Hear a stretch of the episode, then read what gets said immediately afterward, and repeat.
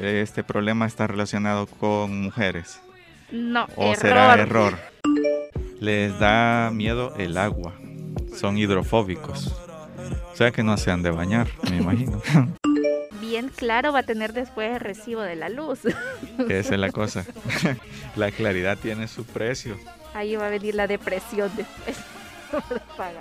Sí, y fíjate que eso es bien delicado porque muchas veces puede, pueden decirlo sin pensarlo o tal vez en una pelea.